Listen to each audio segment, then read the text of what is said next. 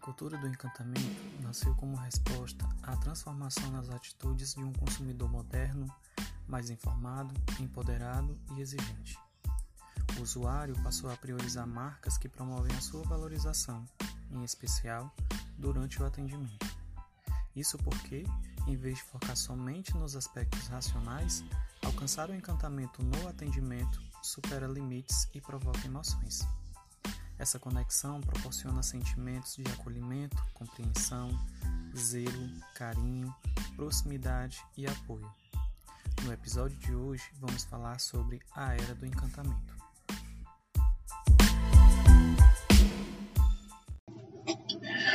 Olá, queridas pessoas, uma boa tarde a todos essa tarde tão especial em que nós vamos falar de um dos valores das nossas empresas que tem a ver com o encantamento de clientes, com o encantamento das pessoas, com o encantamento daquilo que sempre fez parte do nosso dia a dia. É, nós preparamos um material muito especial para esse tempo de qualidade que nós teremos. Serão alguns minutinhos em que nós poderemos conversar a respeito sobre a era do encantamento. Bom, então nós vamos falar hoje, o nosso tema, ele está relacionado com um dos nossos valores, que é voltado para o encantamento de clientes. E hoje nós vamos falar sobre a era do encantamento. Esse tema que foi escolhido com grande cuidado, ele está muito associado à nossa realidade de hoje. Quem, por exemplo, é aqui entre nós, qual de vocês já foi muito bem atendido por algum tipo de serviço, por algum tipo de produto, por algum tipo de empresa quando solicitou algo? Talvez você, talvez eu já tenhamos sido muito bem atendidos. E por que isso aconteceu? Isso aconteceu porque, na sua percepção de valor, houve uma resolução, havia um sucesso, houve um esforço para que aquilo fosse reduzido, para que aquilo fosse resolvido, para que você não tivesse é, dispêndio de tempo, de valores ou de algo que para você era importante. E havia um fator muito relevante para todos nós, que é o fator da emoção. A emoção hoje ela faz parte do processo do encantamento de pessoas. Quem de nós gostaríamos de viver uma experiência em que, ao comprar algo de alguma empresa ou ao fazer uma solicitação, pudéssemos fazer isso do sofá da nossa casa, sentados confortavelmente? Não seria bom? Você faz um pedido utilizando aí o seu aplicativo instalado no seu celular, no seu tablet, e rapidamente tem uma solução, um produto à sua disposição. Esse é um tempo muito diferente dos últimos anos. Talvez você se lembre das disrupções que nós já vivemos. Nós saímos de, uma, de um tempo em que o disco de vinil, para quem tem mais de 30 vai se lembrar do que eu estou falando, foi substituído por um CD. Nós saímos de um tempo que o CD foi substituído por um pendrive. E nós saímos de um tempo em que o pendrive foi substituído pela nuvem. E todas essas disrupções tecnológicas, todos esses marcos, eles foram acompanhados de uma expectativa de sucesso por cada um dos clientes que vivenciou cada uma dessas etapas. E cada um desses sucessos que foram vivenciados, eles foram é, acontecendo com um certo nível de esforço que diminuía, inclusive, a necessidade do cliente, a necessidade de uma empresa de conseguir vir a realizar aquilo que se propunha a fazer.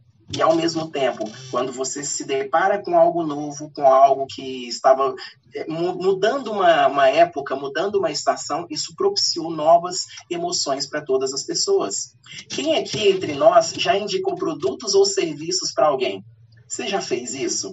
Às vezes você pode ter feito isso com uma marca de perfume, com alguém para cuidar do pet, com alguém que no dia a dia poderia solucionar algo para você.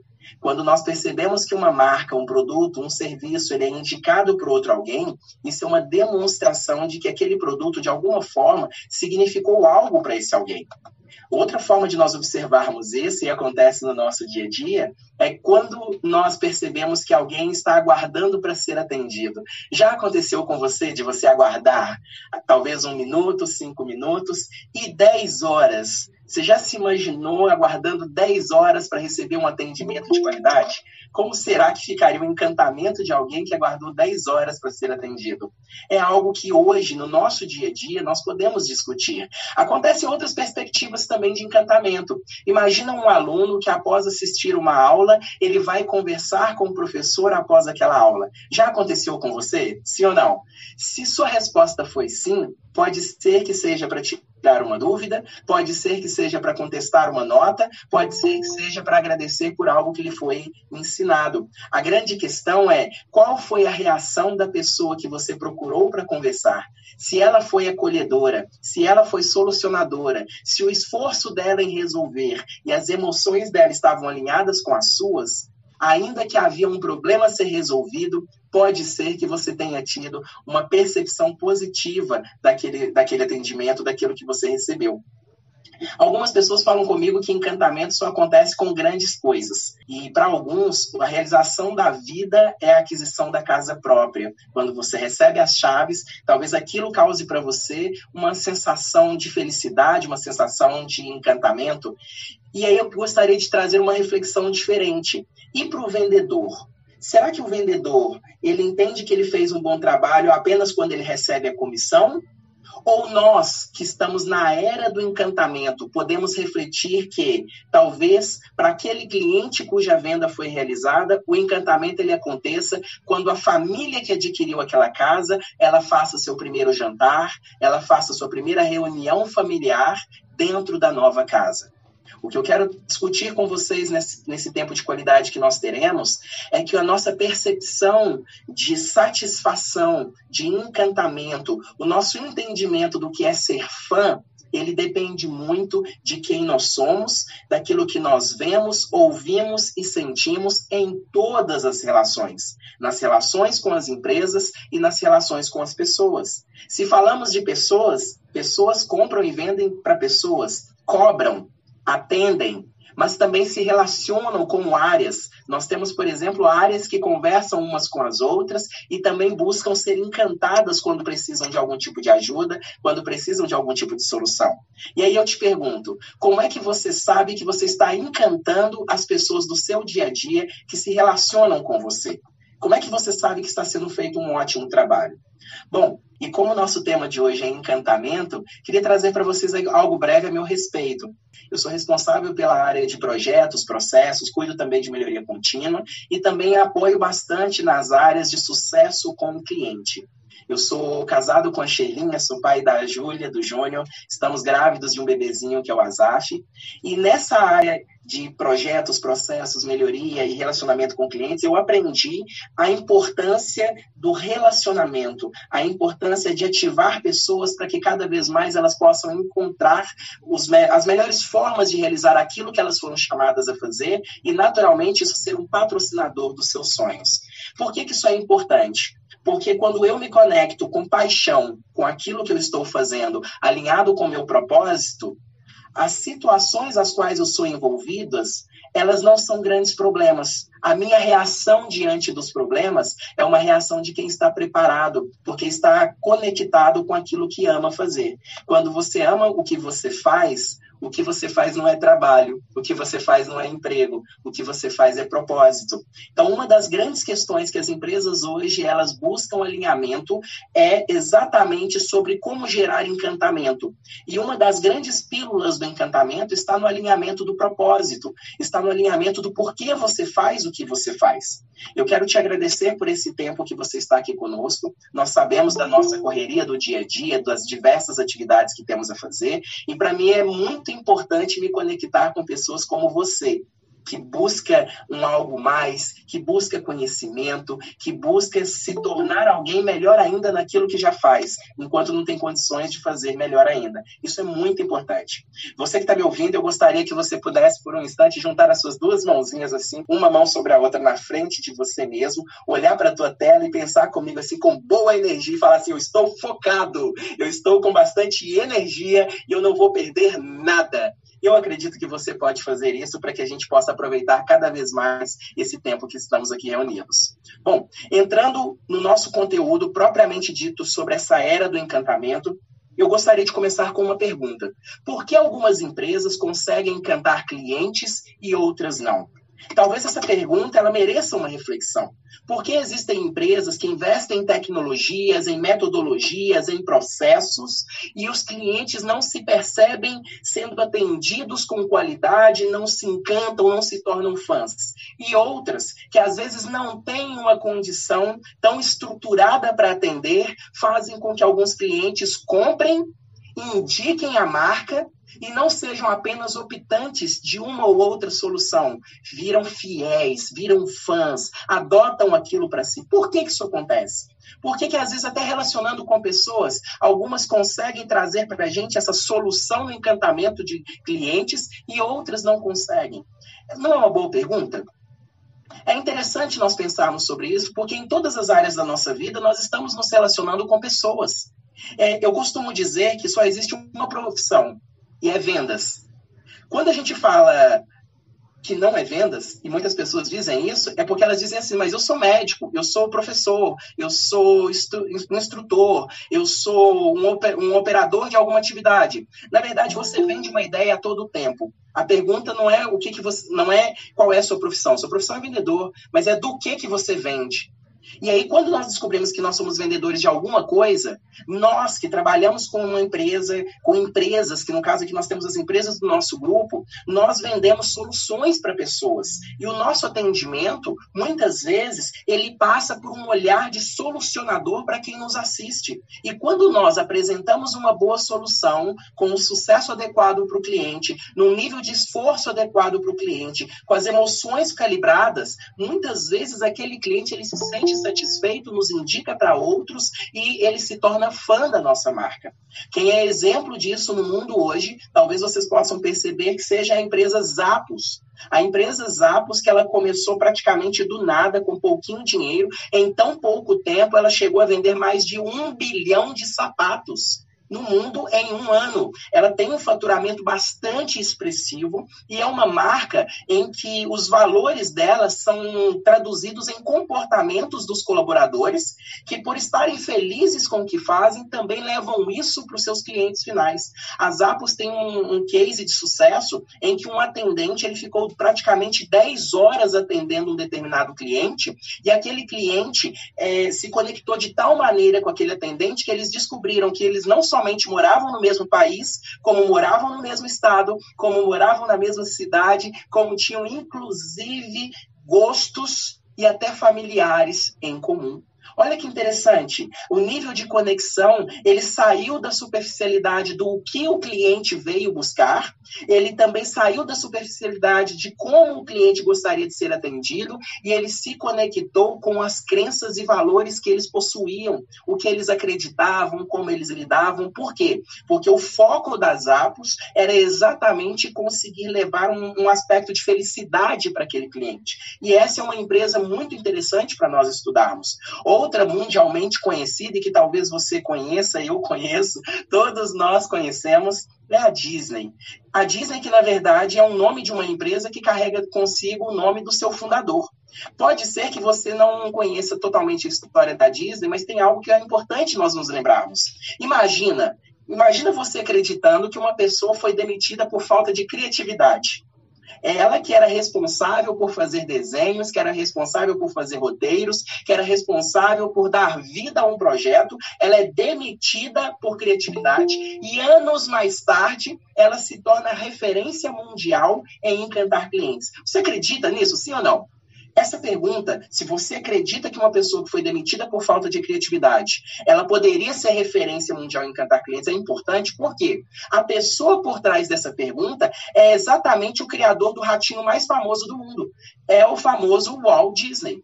A história do Walt Disney é tão interessante que ele, que era filho da Flora Disney, tem uma passagem na sua biografia em que ele está com a sua mãe num determinado ambiente de sua casa e ele faz um desenho. E ele pega aquele desenho e leva para sua mãe e pergunta: Mamãe, olha o desenho que eu fiz. E a Flora Disney, muito sábia, olha para ele como quem já pensava em encantamento, como quem já pensava em níveis mais, maiores de entendimento, e disse para ele assim: Meu filho, uau, seu desenho está lindo. E ele, todo feliz, pega seu desenho e volta para a mesinha dele, continua os seus desenhos, quando ela vira para ele e diz assim: Meu filho, Será que você consegue melhorar esse desenho? Será que você consegue fazer melhor ainda? E naquele momento, Wall, ele diz para ela: se eu tiver mais cores, se eu tiver mais lápis, se eu tiver mais papel, eu posso melhorar. O que talvez nós, quando estamos inseridos em algo, não percebamos é que pequenas situações, pequenas pedrinhas são capazes de construir grandes paredes, grandes sonhos. Pequenas peças constroem grandes quebra-cabeças. Essa pequena situação foi uma impulsionadora na vida completa do Walt Disney. Ele, após crescer, ele começa a ser roteirista, ele começa a trabalhar e vai para um jornal, e naquele jornal ele acaba não conseguindo traduzir para as pessoas a sua criatividade. Ele que inclusive foi conhecido por não ser um bom desenhista, mas ele tinha um sonho.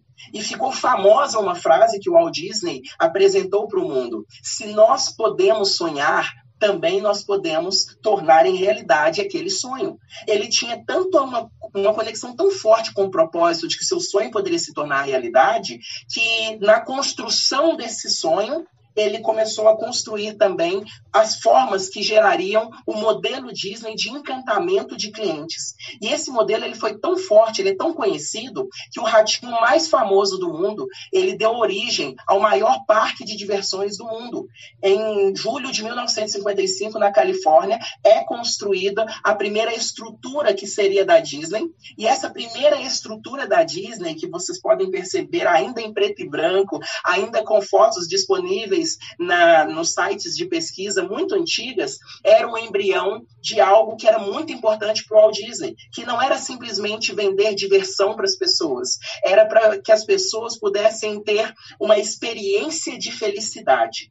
Então, o cesto de lixo importa, ele, ele é customizado dentro do parque para que as pessoas possam ter uma experiência com um cesto de lixo, possam ter uma experiência em todas as apresentações, em todos os brinquedos e com todos os funcionários. Ou seja, existe uma mentalidade que leva todos os colaboradores a compreenderem que eles vão levar o melhor deles, o melhor do parque, o melhor de toda aquela metodologia para as pessoas. O que poucos observam, e é interessante nós nos atentarmos a isso, é que quando nós falamos sobre a Disney, nós, nós não estamos falando apenas de um parque grandioso e mundialmente conhecido de diversões. Nós estamos falando de uma empresa, uma empresa que o principal produto dela é vender felicidade, que gera felicidade e, por consequência, por consequente, gera dinheiro.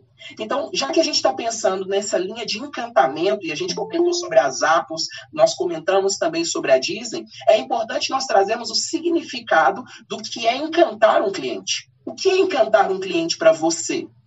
Eu me lembro que quando fui operador de telemarketing, quando eu era operador de cobrança no meu início de carreira, algo que me deixava muito feliz era quando eu apresentava uma proposta para um determinado cliente, utilizava toda a metodologia da qual eu tinha sido treinado para aquele cliente e muitas vezes a forma como eu explicava para o cliente um jeito dele resolver o seu problema, para ele fazia com que ele encontrasse soluções de algo que ele estava buscando.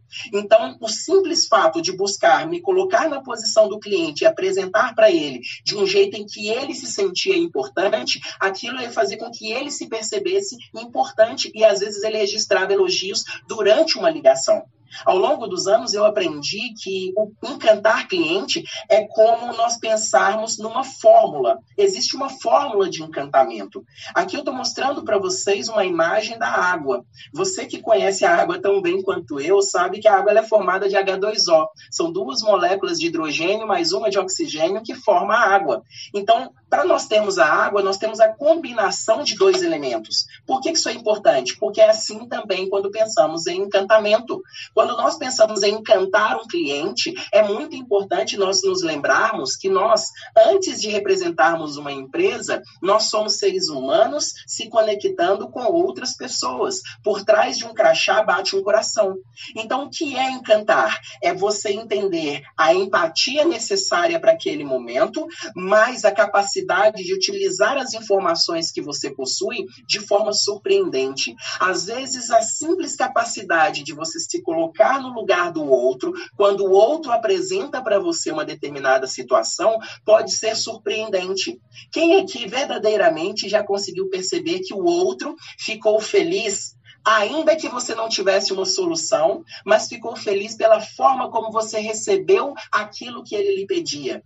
Não é incomum que alguém se aproxime de outra pessoa, não pelo que ela é capaz de solucionar, mas pela capacidade dela de acolher, e se nós queremos encantar tanto colegas de trabalho, quanto clientes, quanto pessoas para as quais nós vendemos, nós cobramos, nós atendemos, nós nos relacionamos das mais diversas formas, é importante nós entendermos a molécula do encantamento, que é a empatia e a capacidade de surpreender. Como é que nós surpreendemos alguém? Muitas vezes é fazendo com que essa pessoa perceba aquilo que nós já percebemos. Às vezes nós não damos tanto valor aos pequenos, aos pequenos conhecimentos da vida, às pequenas coisas da vida. E uma coisa pequena, mas importante para quem não tem nada, é bastante coisa.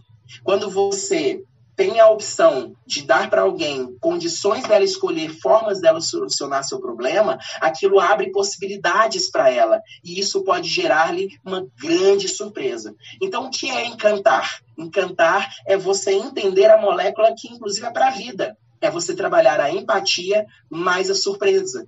Em outras palavras, se nós buscarmos um conceito mais geral, encantar é quando você per permite que as pessoas elas possam perceber que os seus valores, aquilo que é valor para ela, está sendo trabalhado com cuidado, com detalhe. Ou seja, sempre que você se conecta com aquilo que o outro vê, com aquilo que o outro sente, com aquilo que o outro ouve, ou seja, nós sabemos que as pessoas elas têm uma mente racional, inteligente, mas elas também têm um corpo e o corpo também fala. Então, quando nós nos conectamos com a mente e o corpo da outra pessoa, dando atenção àquilo que tem valor para ela, ela pode se perceber valorizada. E quando aquela pessoa se sente valorizada, nada, anote isso, nada motiva mais uma pessoa do que se conectar e fazer parte de um projeto, de uma proposta, de, um, de algo maior do que quando seus valores estão alinhados com aquilo que ela está fazendo. Então, quando você consegue se conectar com aquilo que tem valor para o outro, o outro ele se sente tão importante dentro daquele contexto que ele consegue, inclusive, te ajudar a solucionar aquilo que antes, que outrora, parecia impossível de solucionar. Então, tenham muita atenção, que todos nós possamos ter muita atenção à nossa percepção de valor. Será que o que eu estou fazendo hoje gera valor para as pessoas que eu estou que, do meio que eu estou inserido?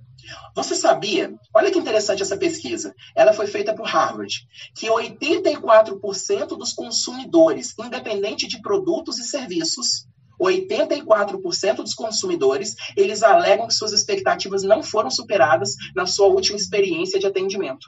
Muitas vezes o problema foi solucionado, o atendimento é que não superou as expectativas. E por que isso pode acontecer? Às vezes nós não estamos ouvindo o que o outro fala. Às vezes nós não estamos conectados com o que o outro está vivendo. Às vezes nós não estamos no mesmo nível de empatia para nós lidarmos com essa realidade. Uma outra pesquisa interessante da PwC, ele diz que 89% dos consumidores entendem que a experiência impacta na decisão de compra que a experiência impacta na decisão, inclusive, de permanência com aquela prestação de serviço. Isso é muito forte. Imagine que você, que hoje pode ser cliente de inúmeros tipos de marcas, como, por exemplo, você pode ser um cliente do, do Uber, você pode utilizar como site de buscas o Google, você pode ter como telefones, a, como operadora de telefone a NET, a TIM, a Oi, são vários os fornecedores que nós temos em inúmeras, inúmeras áreas da nossa vida. Imagina que a decisão de permanência e até de compra desses produtos esteja associada à qualidade do atendimento, à sua capacidade de ter empatia e a sua capacidade de você verdadeiramente superar as expectativas. Nós estamos dizendo, em outras palavras, que nove em cada dez pessoas consideram a experiência de atendimento impactante para a tomada de decisões. Por que isso é importante? Porque decisões decidem destinos. No momento, na circunstância que aquelas pessoas estão vivendo, se o impacto delas não for positivo, não lhes gera uma emoção positiva, essa decisão pode fazer com que aquele cliente permaneça, com que aquele cliente indique novos clientes para nós, ou até mesmo que nós percamos aquele cliente. Outra pesquisa interessante da American Express é a que diz que 74% dos consumidores eles estão dispostos a gastar mais com empresas que oferecem um atendimento excelente. Há uma breve história que conta de um rapaz que ele pegou o seu carro, saiu em direção à capital para ver sua família e no meio do caminho ele percebeu que já era tarde, quase noite, que não daria tempo dele fazer a viagem ainda de dia. Como ele não gostava de viajar à noite, ele optou por ficar num hotel na beira da estrada. O primeiro hotel do qual ele se deparou era um hotel de cinco estrelas. E era um hotel que naquela temporada não estava lotado. Ele, por sua vez, viu aquele hotel, percebeu que aquele hotel tinha uma estrutura bonita, um belo jardim à sua frente, pessoas que transitavam nas calçadas, que eram pessoas de boa aparência. Ele viu aquela imagem, ouviu que ali era um, um local mais silencioso, em que ele poderia descansar à noite. Ele se sentiu seguro e ele caminhou na direção daquele hotel. Quando ele chegou naquele hotel, ele foi atendido por uma pessoa que, na condição em que ela estava, ela olhou para ele ele e ela demonstrou para ele uma certa, uma, uma, certa má vontade de lhe atender. Ele se aproximou vagarosamente do balcão, colocou as suas mãos e perguntou para ela: Senhora, a senhora tem um quarto? E ela disse para ele: Eu tenho, mas o senhor precisa guardar. Ele pegou e aguardou por cinco minutos, por dez minutos. Aquela senhora ela saiu, foi para foi para detrás da, dos outros, das outras áreas daquele hotel. É, quase 20 minutos depois ela volta e diz para ele: O que o senhor quer? Ela ainda nem tinha pegado o pedido dele. E ele disse: Eu preciso de um quarto para passar a noite. E mais uma vez aquela mulher olhou para ele, olhou para ele com o um semblante fechado, com as emoções fechadas, as mãos dela trêmula, olhou para o computador e falou: Vou pesquisar. Nisso se passaram mais 20 minutos. Depois de 40 minutos de espera em que ela não tinha sequer se apresentado para ele, apresentado o hotel para ele, apresentado para ele nenhuma possibilidade, ele disse para ela: Minha senhora, me desculpe estar aqui, pois eu sinto que eu estou te atrapalhando. Ele pegou a sua mochila, saiu a passos mais rápidos do que ele entrou daquele hotel e entrou no seu, no seu carro e foi embora. As horas foram passando, já eram 18, 19, 20 horas, ele já estava cansado da viagem. Foi quando ele viu uma estalagem no meio do caminho. Ele pegou e pensou: bom, eu só preciso descansar um pouco, daqui a pouco o dia vai raiar eu continuo a minha viagem. O que, que ele fez? Ele caminhou até aquela estalagem, chegou perto de uma jovem senhora que estava no balcão e perguntou para ela: senhora, a senhora tem um quarto para eu ficar? E aquela senhora abriu-lhe um sorriso e disse para ele: Eu tenho o melhor que eu posso te oferecer. Eu sei que você está cansado da sua viagem, pois a sua aparência é de quem está carregando essas malas já há algum tempo. E ele disse: Sim, de fato eu estou bastante cansado. Ela pegou e falou, perguntou para ele: Eu posso te oferecer uma, um prato de comida primeiro?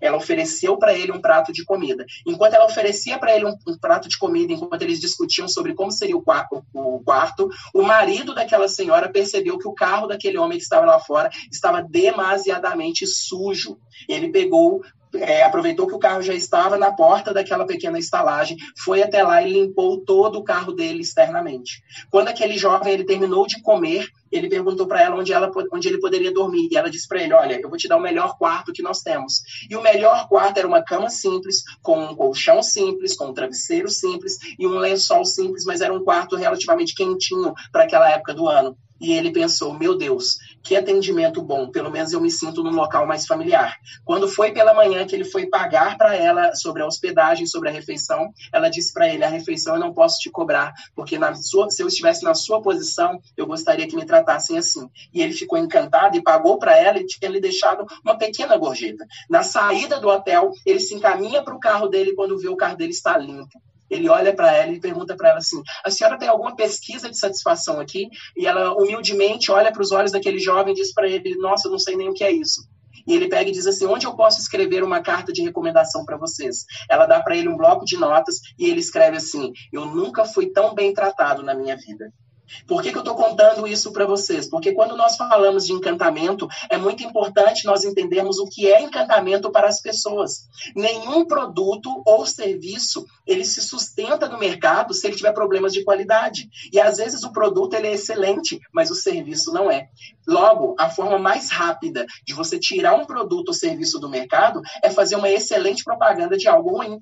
Imagine que você está num ambiente que ele é lindo, maravilhoso, mas o atendimento não é bom. Se você faz uma propaganda daquele, daquele produto num ambiente que não é bom, as pessoas que você ama podem ser tratadas como você foi, como você indicaria isso para outras pessoas. É importante nós entendermos que o processo de encantamento de clientes é algo nato do ser humano. Ser humano gosta de se conectar com pessoas semelhantes a ele. Logo, quando você é bem tratado, você tem uma tendência de ser recíproco e tratar bem essa outra pessoa. Uma, uma outra pesquisa muito interessante que, que eu fui buscar é, tinha sido a respeito de uma crítica que a Snapchat, que é um site de. que é uma, uma rede social, ela recebeu da Kylie Jenner, que é uma personalidade americana. É, em 2018, o Snapchat teve que pagar 4,2 bilhões em um único dia por conta de um atendimento que, na opinião daquele Jenner, não foi bem sucedido. Então, imaginem, se as nossas empresas, se nós não conseguimos atender o mínimo de expectativa das pessoas, que tipo de imagem pejorativa nós muitas vezes podemos gerar? É, é importante nós observarmos que nessa era em que nós estamos, e aí é importante a gente conceituar a era. Nós não estamos simplesmente é, vivendo uma era de grandes mudanças. Não, nós não estamos simplesmente vivendo uma era de grandes mudanças. Até parece que sim. Na verdade, nós estamos numa grande mudança de era. E o que, que uma grande mudança de era requer de nós? Ela requer comportamentos disruptivos. Existem hábitos do passado, existem produtos que, se eles se não se remodelarem, se eles não passarem por um processo de, mel de melhoria contínua, de melhoria de performance, de melhoria de atendimento, de melhoria de satisfação, eles não atenderão às necessidades mais vigentes. Por que isso é importante? Porque hoje, em torno de 20% a 50% dos processos de decisão de compra, de negociação e de atendimento, eles partem do boca a boca. Normalmente as pessoas, elas podem até se conectar com o seu currículo, mas a experiência que elas tiveram com você vai ser fundamental para que elas tomem uma decisão. E nesse sentido, ainda nós podemos concluir uma coisa muito interessante que a Harvard Business Review ela trouxe para nós. 68% dos clientes que abandonam uma empresa elas o fazem por indiferença no atendimento ou até descaso. E isso é muito importante porque essa indiferença no atendimento ela pode acontecer de várias formas. Como nós temos também telemarketing na nossa estrutura, o simples fato de você não atender prontamente, a ligação estar disponível e alguém não atender prontamente dizendo, é, dizendo quem é, o que faz e já se identificando para realizar algum tipo de trabalho, pode significar descaso para um cliente. Assim como a entonação de voz, assim como o jeito com o qual você fala com as pessoas e as pessoas se sentem pertencentes aquilo. Todos esses temas, eles hoje vêm sendo estudados pelas empresas em áreas que trabalham com a experiência do cliente, com, com o sucesso do cliente, com a jornada do cliente. Por quê? Porque nós entendemos que quando o cliente ele está feliz, encantado e satisfeito, ele vira fã, ele nos indica. Ele não é simplesmente comprador de uma ferramenta que eu ofereço. Ele é capaz de solicitar e requisitar outras soluções. E essas outras soluções muitas vezes são cativadas pela forma como nós atendemos. Logo, nós podemos voltar na pergunta. A pergunta-chave do nosso tema é: por que algumas empresas conseguem encantar clientes e outras não? E nós podemos explorar isso um pouco mais. Porque muitas empresas até falam da cultura centrada no cliente, também não conseguem realizar isso. É, é interessante. É, nós estamos falando sobre encantamento de clientes e nós estamos falando também de uma cultura centrada no cliente. É algo que nós praticamos, é algo que muitas empresas do mercado também praticam, mas muitas não conseguem realizar isso. Você já se perguntou o porquê? Quando nós pensamos nessa cultura centrada no cliente, e nós entendemos que nós não estamos passando apenas por, uma, por grandes mudanças, mas nós temos uma, uma, uma era de mudanças, é importante nós nos conectarmos com algo. Todas as vezes que você sabe por que você faz o que você faz, que a razão, o valor maior, ele está conectado, nós que representamos uma empresa, nós não nos conectamos com propostas, nós nos conectamos com propósito. Isso quer dizer o seguinte: eu sei para onde eu estou indo com a empresa para a qual eu trabalho e eu sei porque eu faço o que eu faço. Logo, fazer mais do que eu faço, mais do que esperam de mim, é, como é mais do que fazer o básico bem feito. Porque, naturalmente, você vai criar condições de utilizar os seus talentos da melhor forma possível. Uma outra observação sobre isso, quando nós estamos falando sobre cultura, é que a cultura é aquilo que as pessoas fazem sem que ninguém te diga que tenha que fazer. Então, se você alinhou o seu propósito, que é o porquê você faz o que faz, e você entende que é importante ouvir o que o seu cliente está falando, é muito importante que nós, que somos um corpo vivo da empresa, nós consigamos permear dentro da empresa o que que esse cliente está falando.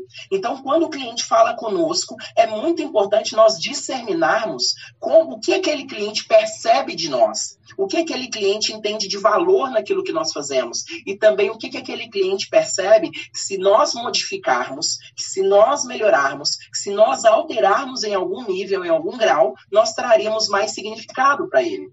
Isso quer dizer que a experiência de nós, a sua, a minha, a nossa, a nossa experiência enquanto colaboradores, enquanto contribuintes do propósito dessa empresa é muito relevante. Por isso que nessa jornada em que está sendo trabalhada a cultura, é muito importante a aplicação do feedback, é muito importante nós coletarmos essa experiência do colaborador quando ele se conecta conosco. Imaginem, pessoas felizes produzem mais. Se o meu colaborador, se eu estou feliz, a probabilidade de transmitir isso na minha entonação de voz, na minha expressão facial, na minha linguagem corporal para as demais pessoas, ela é muito maior. E se ela é muito maior, os valores da empresa, eles vão ser traduzidos em comportamentos. E essa é uma dica muito poderosa para nossa empresa, para nós, que é de pegarmos os valores da empresa, como esse que é do encantamento, transformarmos isso num jeito de ser. Então, como eu poderei encantar alguém? Que atitudes que, se eu tiver no meu dia a dia, tornarão a vida das pessoas que me procuram mais fáceis e, por consequente, isso gera uma corrente do bem que chega até o meu cliente final. Esses pensamentos, eles nos levam, portanto, a uma experiência de sucesso do cliente. Ele nos leva a uma jornada do cliente muito mais sólida.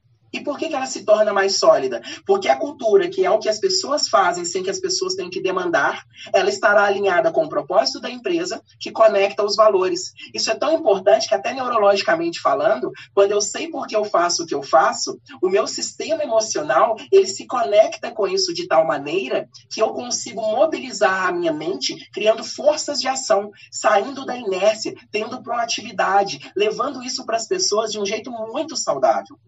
É, todo esse tema nos leva a pensar o seguinte: nós fazemos, fazemos a composição de uma empresa.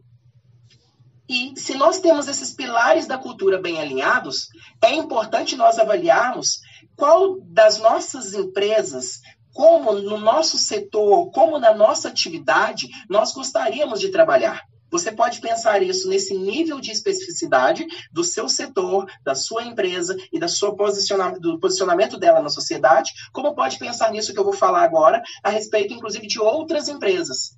Imagina que você pudesse escolher uma empresa para trabalhar. Será que você gostaria de trabalhar numa empresa que nós poderíamos chamar carinhosamente de empresa dinossauro? Uma empresa que apenas foca em preço, uma empresa cujos valores estão alinhados apenas em preciso ter um preço mais competitivo para que eu possa apresentar para o mercado a minha solução e os clientes gostarão de mim porque eu tenho algo que eles querem. No meio de uma pandemia, no meio de uma crise, eles querem preço e eu ofereço isso para eles. Se uma empresa hoje está conectada apenas com o pilar dos, dos preços, provavelmente ela não está conectada com o pilar dos valores. E é muito importante nós nos lembrarmos que as empresas, elas possuem preço, mas os clientes compram valores. Quando nós nos relacionamos com alguém, sendo, com, sendo áreas de apoio, sendo capazes de atender ao cliente final, ao cliente do meu cliente, nessas várias nuances, quando eu entendo qual é o meu papel dentro da estrutura de uma empresa, eu aprendo que eu entrego para as empresas, eu entrego para quem me demanda o que elas querem. Agora, eu encanto as pessoas entregando o que elas precisam. Muitas vezes, quando as pessoas pedem algo, elas pedem aquilo que os olhos podem ver, que os ouvidos podem ouvir, que, que os sentidos delas são capazes de perceber. São os estímulos que estão disponíveis para ela que ela consegue se conectar. E aí isso gera o querer. Nós, como empresa, entregamos o que elas querem. Agora, nós encantamos quando nós atendemos o que elas precisam. Será que você gostaria de trabalhar numa empresa com uma característica que só olha para preço? Pode ser que os seus valores digam não. Agora, imagina se você se conecta também com uma empresa que é totalmente futurística.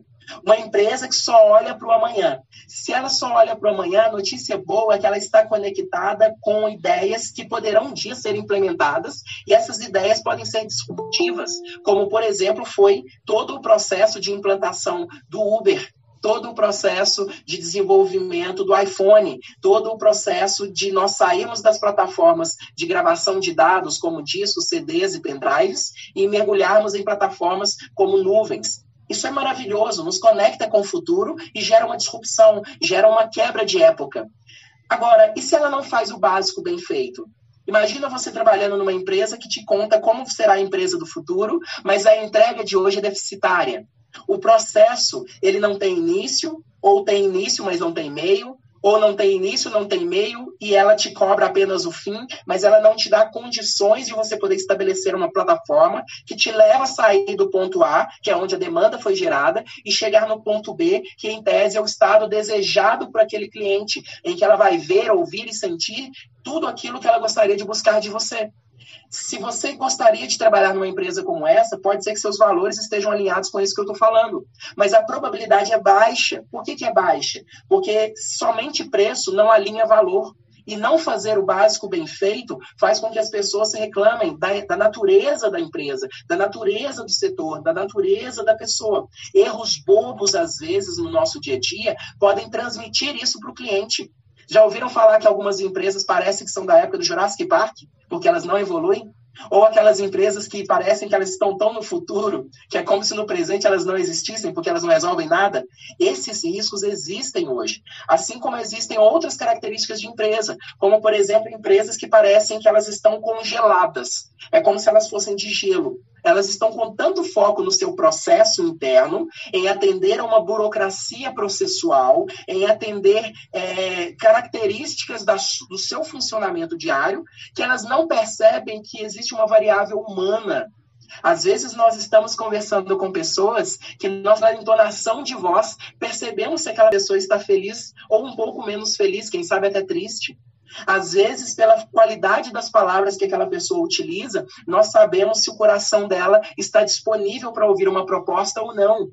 E muitas vezes, se nós estamos conectados apenas com o resultado, conectados com a estruturação, conectados com o processo, é como se nós não tivéssemos alma, é como se nós não tivéssemos pensamentos, emoções, sentimentos que nos tornam diferentes e ao mesmo tempo nos conectam, porque nós nos conectamos muitas vezes pela nossa vulnerabilidade, pelos problemas que nós gerenciamos no dia a dia, pelas dificuldades que eu tenho e que talvez você possa me ajudar a solucionar. Ou seja, muitas vezes o fato de é, me conectar com alguém já me ajuda a resolver parte do processo.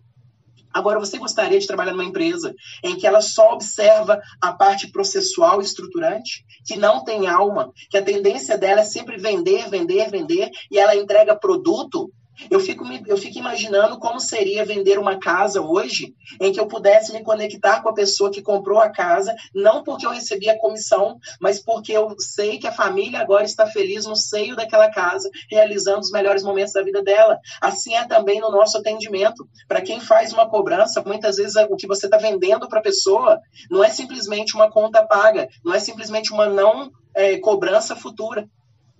Às vezes você está vendendo para ela a disponibilidade tecnológica para que ela possa se conectar com pessoas importantes para a vida dela, como pai, mãe e pessoas do dia a dia. Ou seja, quando nós humanizamos tudo isso, nós nos tornamos uma empresa que olha para pessoas, pessoas que conversam com pessoas. É importante nós entendermos que processos resolvem problemas de processos. A gestão, de uma forma geral, ela resolve problemas através de processos. A liderança que é uma atitude, ela resolve problemas de pessoas. Quando nós somos líderes, e todos nós somos líderes, você é líder, eu sou líder, todos nós somos líderes, nós podemos nos imaginar sendo capazes de perceber as pessoas de ver, ouvir e sentir em todos os aspectos como elas estão, o que elas fazem, como elas fazem. E neste interim, nós somos capazes de ouvir muitas vezes o que não está sendo dito. Nós ouvimos as entrelinhas, nós geramos valor. Ah, como seria bom se nós pudéssemos conversar com as pessoas e perguntar para elas o que tem valor para você, o que é importante para você. Porque se é importante para você, é importante para mim, isso é ecológico. Eu gosto muito da palavra ecológico. A palavra ecológico quer dizer que algo é bom para mim, para você e para todos nós. Imagine se você trabalhando numa empresa de pessoas que olham para pessoas, de pessoas que entendem de pessoas, de pessoas que entenderam que não se trata de uma relação B2B, business to business. Se trata de uma, de uma relação de, de pessoas para pessoas que possuem valores e que, se respeitados, alinham um propósito. É disso que nós estamos falando. É desse nível de encantamento que nós buscamos em todas as áreas. Seja você capaz de atender áreas que, que, vão atender a outras áreas, outros anseios, seja você aquele que está atendendo o cliente final. É muito importante nós percebermos isso. E como nós percebemos isso, é importante nós refletirmos. Tá, eu entendi que encantamento tem a ver com empatia e tem a ver com surpreender. Nós falamos sobre isso. Também entendi que nós estamos numa era de grandes mudanças. Também falamos sobre isso. Falamos sobre as grandes perdas que nós geramos quando nós não damos um atendimento de excelência. Nós falamos sobre isso. Talvez a pergunta que eu posso me fazer e talvez você esteja se fazendo seja: tá, como construir uma experiência encantadora para o cliente. Como é que a gente faz isso? Queria trazer à memória um filme que talvez você conheça, talvez não, que é o filme do chamado A Travessia. Esse filme retrata uma situação do ano de 1974, em que esse jovem que eu apresento para vocês agora, um homem de aproximadamente 1,70m, relativamente franzino, ele tem como sonho atravessar as Torres Gêmeas, as torres que caíram no famoso 11 de setembro. O ano ainda era 1974 e esse jovem, ele passava por perto desses prédios todos os dias, ele olhava para cima e ele pensava, um dia eu vou colocar um cabo de uma das torres até a outra torre e usando apenas um bastão, eu atravessarei essas duas torres e eu realizarei o meu sonho. Por que, que eu estou mostrando isso para vocês? Porque os sonhos que nós temos, os sonhos que eu tenho, que você tem, que todos nós temos, muitas vezes eles parecem impossíveis quando nós contamos para alguém. E quando um cliente, quando uma área de apoio, quando alguém nos procura com uma demanda, essa demanda também pode nos parecer impossível. E por que, que isso tem a ver? E o que, que isso tem a ver com encantamento de cliente? Tem a ver que quando você verdadeiramente se disponibiliza para resolver algo de alguém, assim como o Philip no filme, ele precisou de três coisas para resolver o problema de alguém, você, eu e todos nós nós poderemos tomar posse dessas três coisas. Talvez você esteja anotando e eu te convido a anotar para ensinar. Quando você apenas ouve, você guarda 10% do que eu estou falando. Quando você anota, você guarda 65%. Mas quando você ensina para outra pessoa, não dá nem para medir. E quais são os três pilares que esse jovem chamado Felipe se baseou para ele conseguir realizar o seu sonho e que nós podemos nos basear para termos um atendimento de excelência? O primeiro pilar é querer. Se você acredita que você pode, ou se você não acredita que você pode, você está certo na sua convicção. Toda convicção, toda crença é uma certeza que você possui daquilo que você está inserido. Não é uma mentira, não é uma verdade, é o que você acredita. Então, quando você acredita em algo, esse é o primeiro passo para que você verdadeiramente possa vir a realizar. Nós falamos que o Walt Disney disse algo muito poderoso. O Walt Disney disse que se você pode sonhar, você pode realizar. Então, se você quer verdadeiramente ajudar aquela pessoa a resolver aquela problemática, esse é o grande primeiro passo para realizar esse sonho. O segundo grande passo que nós podemos aprender nessa história do Philip, em que ele atravessa as Torres Gêmeas, é que depois que você quer, é muito importante você buscar como você vai materializar esse querer. O que você precisa aprender? Quais são os conhecimentos, as habilidades, as atitudes que, se você tiver, você vai alcançar um nível mais alto de conhecimento e esse conhecimento, somado com as suas experiências, vão gerar uma excelente solução. E essa solução vai propiciar uma experiência para o seu cliente. Então, o primeiro passo é o querer. O segundo passo é o saber. E o terceiro passo é verdadeiramente você considerar uma oportunidade de colocar em prática aquilo que você quer e aquilo que você sabe.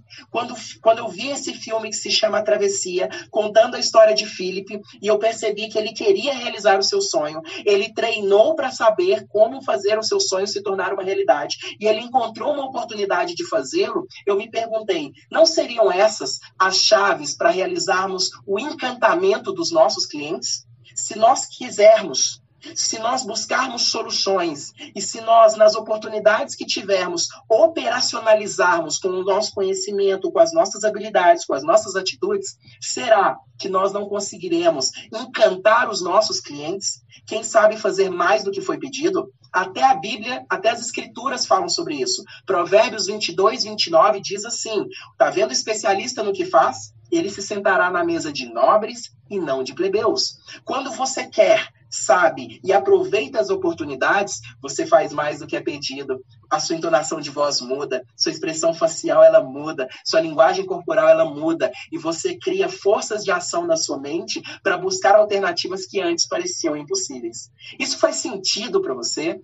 Um outro aspecto que nós podemos observar é que quando nós falamos de cliente, e em algum momento todos nós somos clientes, é muito importante nós observarmos que nós devemos ou podemos nos tornar intencionais na nossa jornada como clientes, na nossa jornada como aqueles que satisfarão a necessidade de um cliente. O primeiro é a nossa capacidade de levar o nosso cliente a perceber o sucesso e como é, que, como é que nós fazemos isso? Resolvendo o seu problema. A nossa capacidade de resolver é muito importante. Às vezes, você está é, trabalhando com uma área em que você não tem a capacidade de resolver sozinho, mas você tem a capacidade de apresentar respostas. Existe uma diferença entre solução e resposta. Imaginem que o Luiz mandou um e-mail de uma área A para uma área B.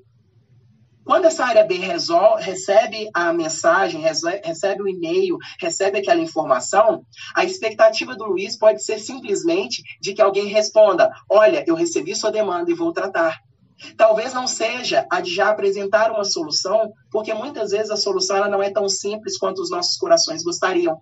Então, quando você já apresenta pequenas doses de solução ao longo de uma jornada, isso pode gerar no cliente o entendimento de que você está sendo assistido, de que os seus valores estão sendo respeitados e de que seu tempo é precioso. Então, sempre que você estiver pensando em atuar diante de alguém, atuar diante de alguma área, atuar diante de algum cliente, pense sempre em primeira solução. Qual é o seu first call resolution? Qual é a primeira atitude que você pode fazer para resolver da primeira forma. Se você puder dar uma solução imediata, sensacional. Mas se você não puder, dê uma resposta. Diga para ele que você está presente. Apresente para ele que você é alguém que verdadeiramente se importa com aquilo que está acontecendo.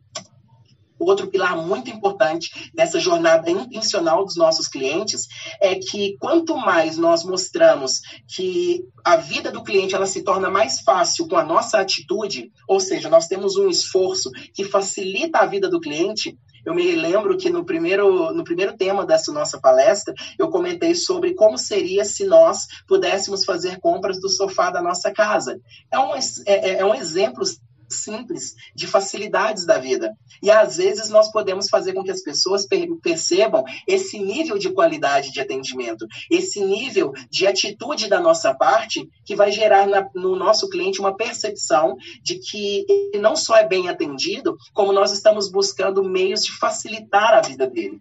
Um outro aspecto muito importante, e vocês talvez ao pesquisarem mais sobre esse assunto de encantamento do cliente, perceberão que as organizações cada vez mais têm falado sobre o lado emocional do atendimento. E esse tema é muito importante porque as emoções, elas são fisiológicas, elas são biológicas, elas são fluidas em nós. E Daniel Goleman, ele cita algo muito interessante sobre isso quando ele vai falar sobre as emoções, e nós podemos trazer isso para nossa empresa, que são os, as, as faces da empatia. Nós falamos muito sobre empatia, que é essa arte, esse estado da arte de você se colocar no lugar do outro. E Daniel Goleman, ele traz uma percepção interessante. Ele pegou a empatia e chamou a empatia de emocionabilidade e disse que essa emocionabilidade ela pode ser quebrada em três pilares, ele diz que nós podemos ter uma empatia cognitiva.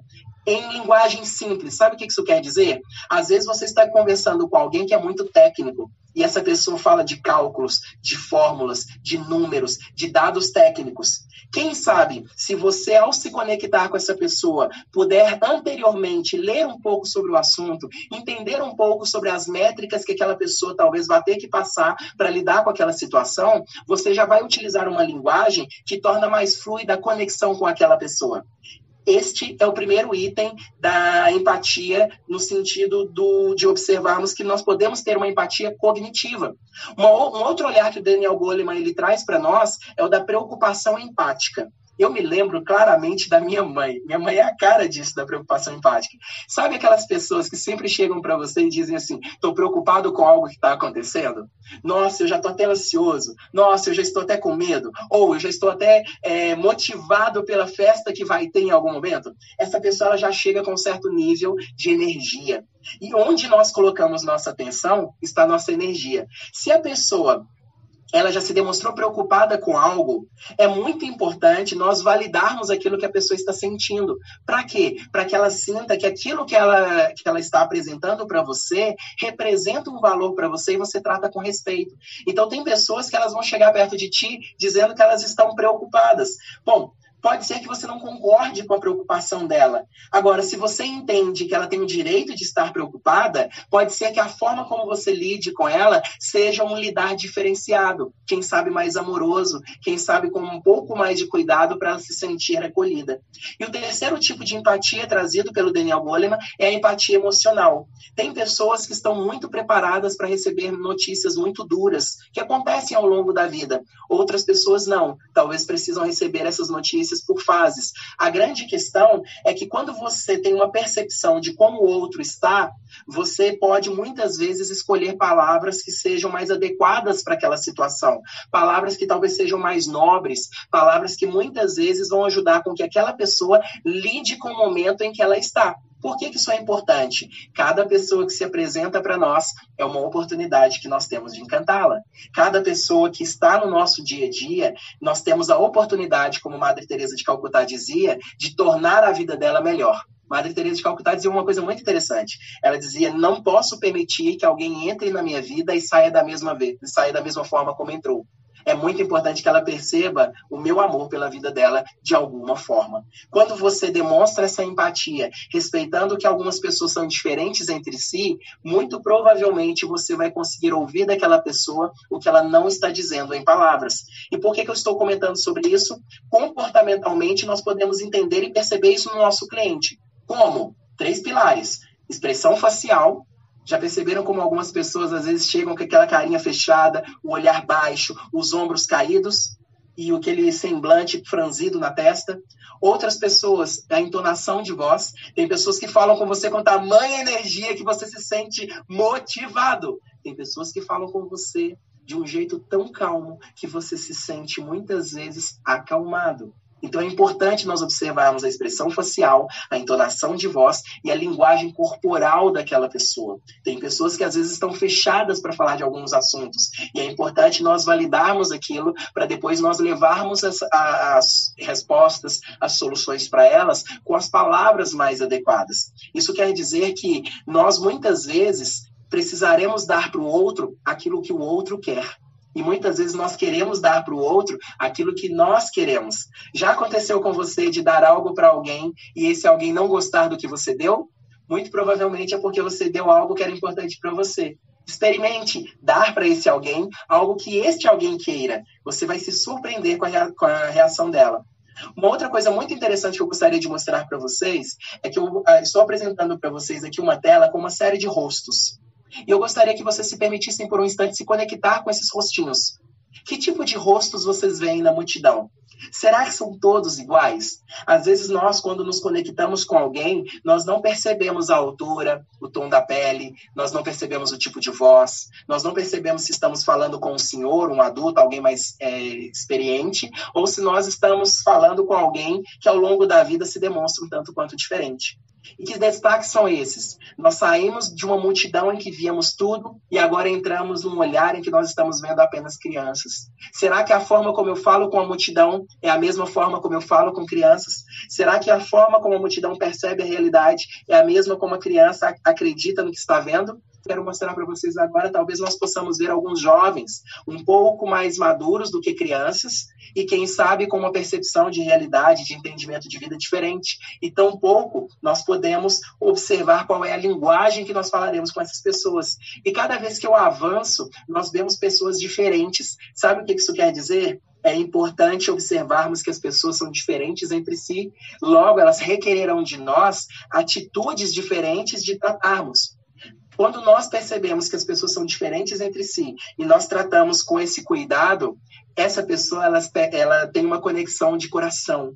Ela entende que a percepção de valor dela foi alcançada, que não se trata de uma empresa dinossauro, uma empresa futurista, não se trata de uma empresa gelada, se trata de uma empresa que tem pessoas que olham para pessoas.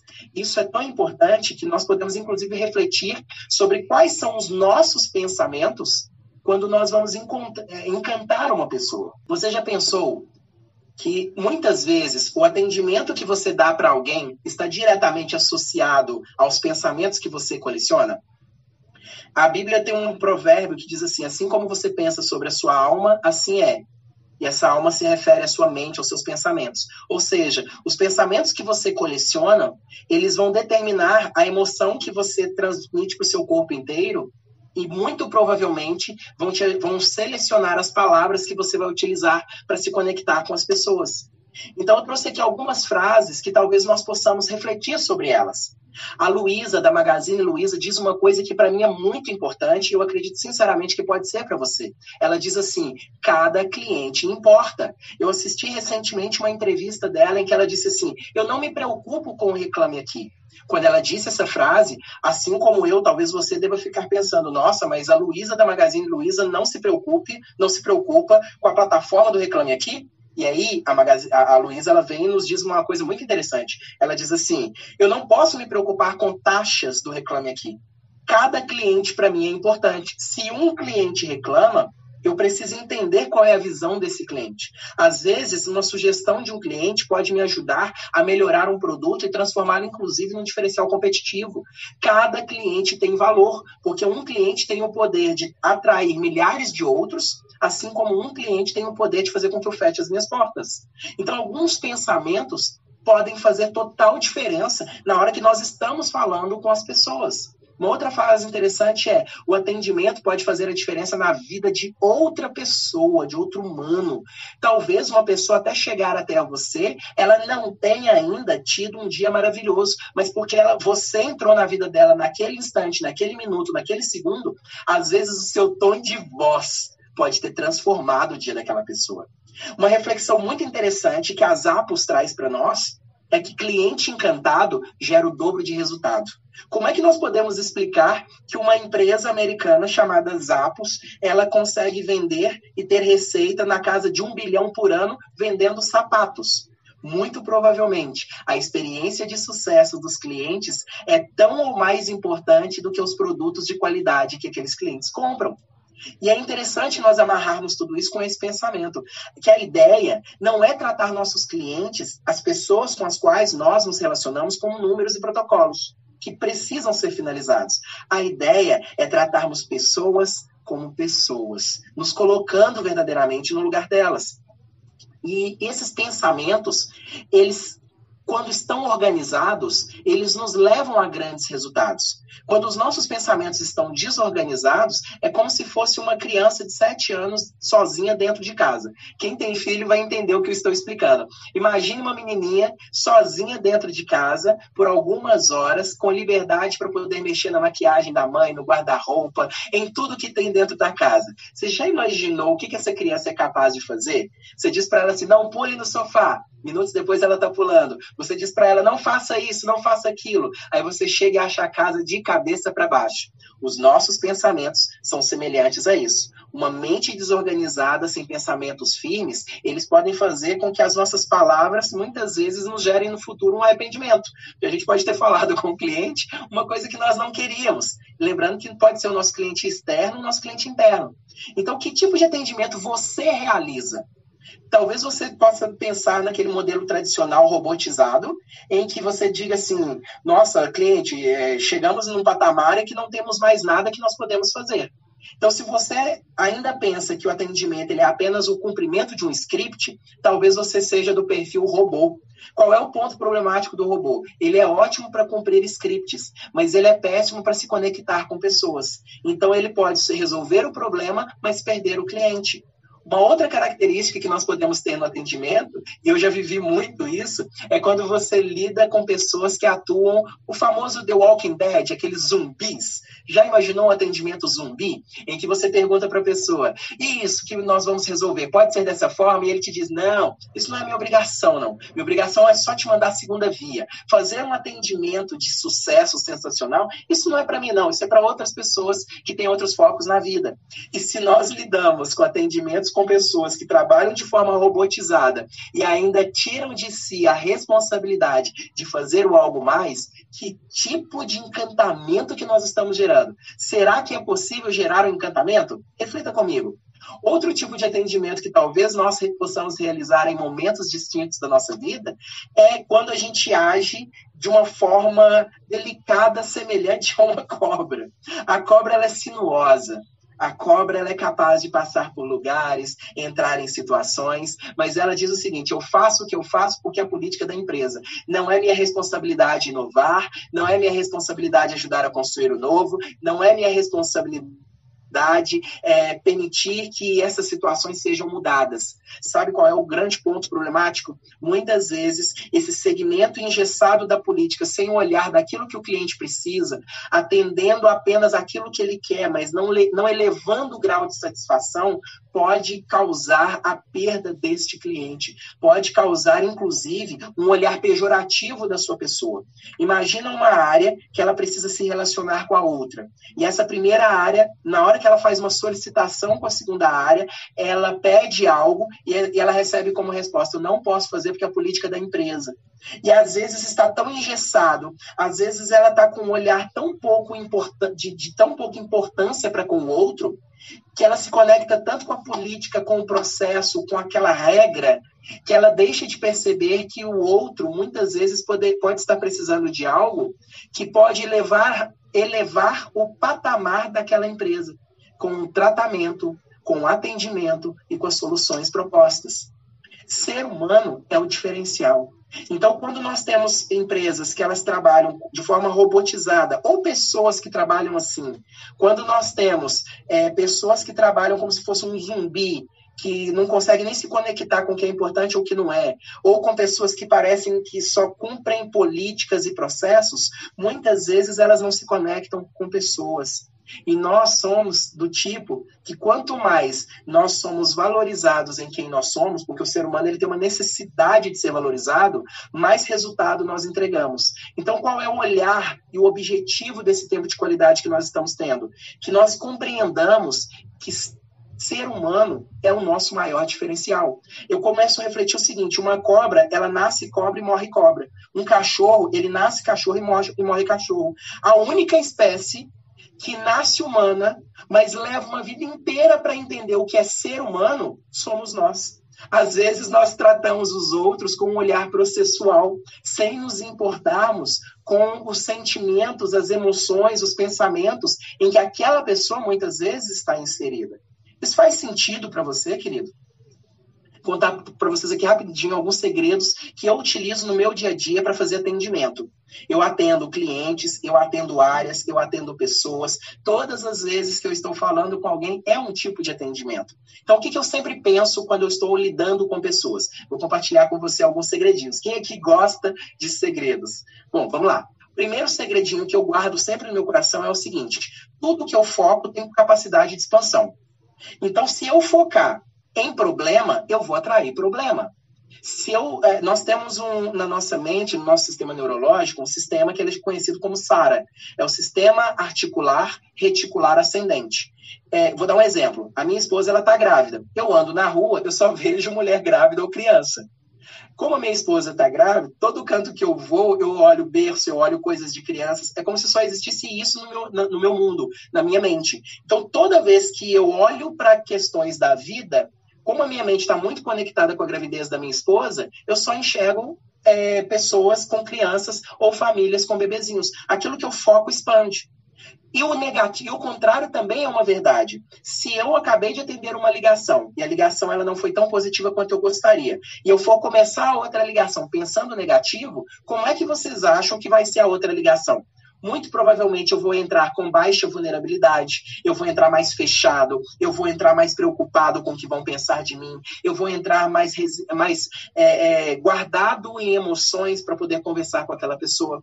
Então, é muito importante nós, nós pensarmos e alinharmos o nosso pensamento. Se eu estou pensando em problemas, eu vou atrair problemas. Então, sempre que eu entro numa situação de atender pessoas, eu penso qual é, qual é a qualidade dos meus pensamentos e tudo que eu foco, eu vou expandir. Um outro pensamento que eu tenho é o seguinte: às vezes a pessoa ela chega até a mim e ela usa palavras que não necessariamente são palavras que eu gostaria que ela utilizasse. E aí o que, que eu penso? Eu penso o seguinte: que todo comportamento ele tem uma intenção. Então uma coisa é o que a pessoa faz, a outra coisa é o objetivo que ela quer alcançar. Uma pessoa que grita, muitas vezes, ela não tem outro recurso nela para ela poder conversar comigo. Às vezes ela está fazendo o melhor que ela pode naquela condição e ela grita por quê? Porque ela não tem um argumento melhor. Agora, quando eu me conecto com a intenção que faz com que ela chegue a gritar comigo, será que ela não está certa em algum ponto? E aí, quando eu me conecto com a intenção e me desconecto do comportamento que ela teve comigo, eu consigo perdoar mais. Eu posso entender até que uma briga, um grito, até um jeito mais grosseiro de falar comigo é simplesmente uma forma que ela tem de buscar a solução. Isso me faz pensar o seguinte: o meu cliente, o meu colega de trabalho, ele não está contra Luiz Fernando, ele não está contra você, ele não está contra nós. Ele apenas está a favor dele. Qual é a chave? A chave é que ele sempre vai fazer a melhor, a melhor opção dentro do mundo dele. Se ele tem bons argumentos, talvez ele use palavras mais elaboradas. Mas se o argumento dele ainda não está é, bem trabalhado, agora ele está sentindo dor, ele está sofrendo numa área, pode ser que ele vai usar a condição que ele tem é, palavras, atitudes, expressão facial, linguagens que não me agradam, mas é o que ele pode me entregar naquele momento. E aí eu entendo o seguinte: ele não está contra Luiz Fernando, ele está a favor dele. Ele só quer que o problema dele seja resolvido. Talvez o meio que ele está utilizando eu não utilizaria. E pode ser que as brigas aquela forma que ele está usando para falar comigo seja apenas um pedido, um pedido inconsciente de ajuda. Já pensou nisso? Que às vezes quem briga com você está te pedindo ajuda e talvez ela só não foi lapidada ainda ao longo da vida para conseguir pedir aquilo de um jeito diferente? Quando eu penso nisso, eu consigo considerar outros aspectos de quando a pessoa, muitas vezes, ela fala comigo de um jeito duro. E aí eu penso o seguinte: não é a pessoa que me incomoda, sou eu que às vezes me incomodo com a pessoa. Então, os comportamentos das pessoas, muitas vezes, eles podem influenciar no seu. E às vezes você não gosta de alguém, às vezes você não gosta de um determinado cliente, às vezes você não gosta da forma como aquela pessoa fala com você.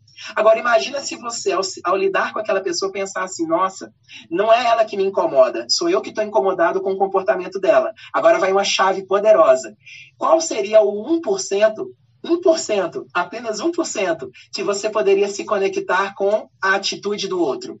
Será que na intenção dela? Será que na vontade dela de resolver? Será que no desejo dela de poder sair do outro lado com seu problema resolvido? A grande verdade é: as pessoas não estão contra pessoas. As pessoas estão a favor dos seus objetivos, de, daquilo que tem que ser resolvido. Quando eu entendo que todo comportamento tem uma intenção positiva, eu consigo perdoar mais rápido, ressignificar mais rápido e olhar para aquela pessoa de um jeito mais humano. E aí, quais estão sendo os seus aprendizados sobre esse encantamento de clientes? O que, que você já notou que fez sentido para a sua vida? Nós estamos chegando ao final e eu gostaria apenas de compartilhar uma, uma dica super simples para ti. É, sempre que você for trabalhar com pessoas, sempre que você for se comunicar para elas, é importante que nós aprendamos a dizer para aquelas pessoas o que nós queremos de forma positiva.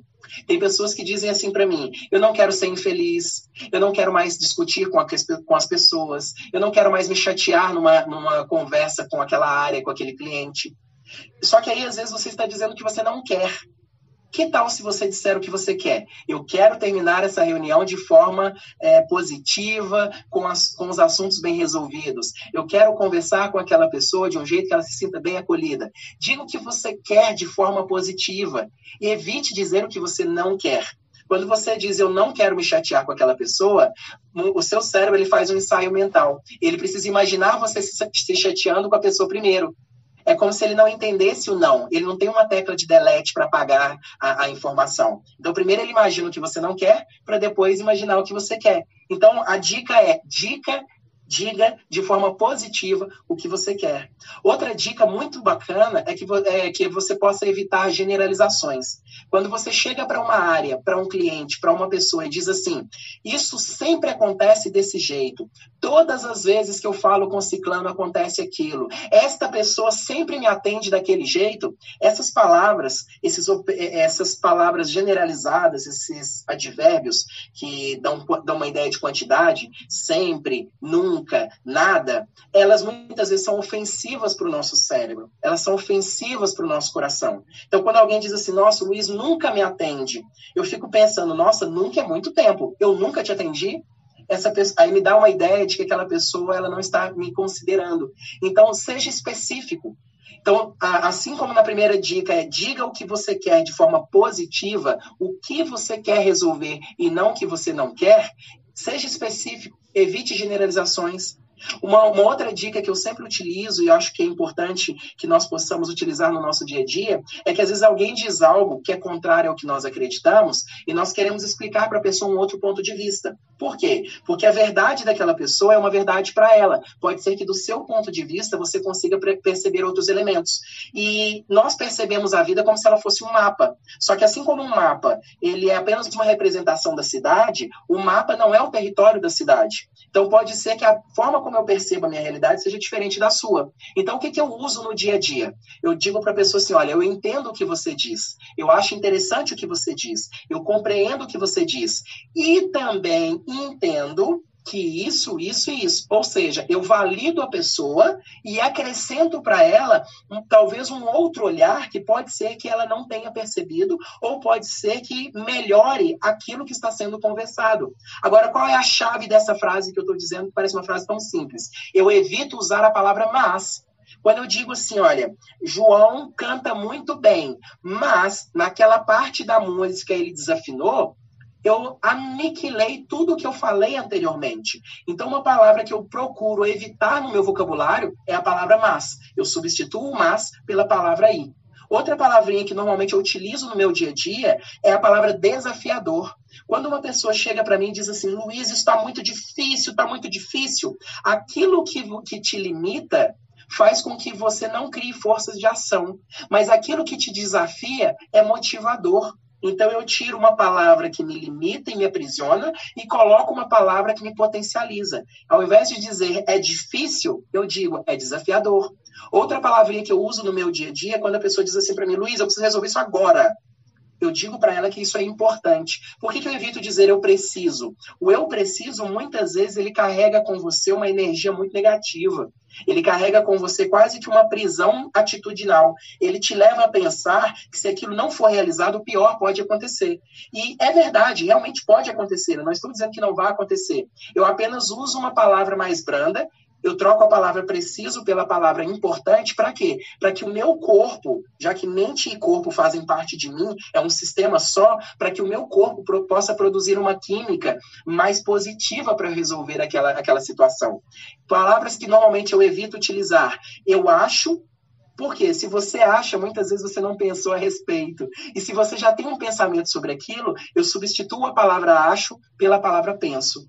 E uma última dica é: eu evito utilizar a palavra vou tentar te ajudar, vou tentar fazer, vou tentar algo. E eu utilizo eu vou fazer. Por quê? Quando eu digo eu vou tentar, o seu cérebro entende assim: eu já sei que não vai conseguir, é, então, se eu tentar e já sei que não vou conseguir, eu já sei que a frustração está previsível dentro do nosso processo. E aí eu substituo a palavra tentar pela palavra fazer. Por quê? Quando eu digo que eu vou fazer, eu crio forças de ação, eu permito que o meu cérebro crie novas possibilidades e abram caminhos para eu conseguir gerar o melhor resultado da melhor forma.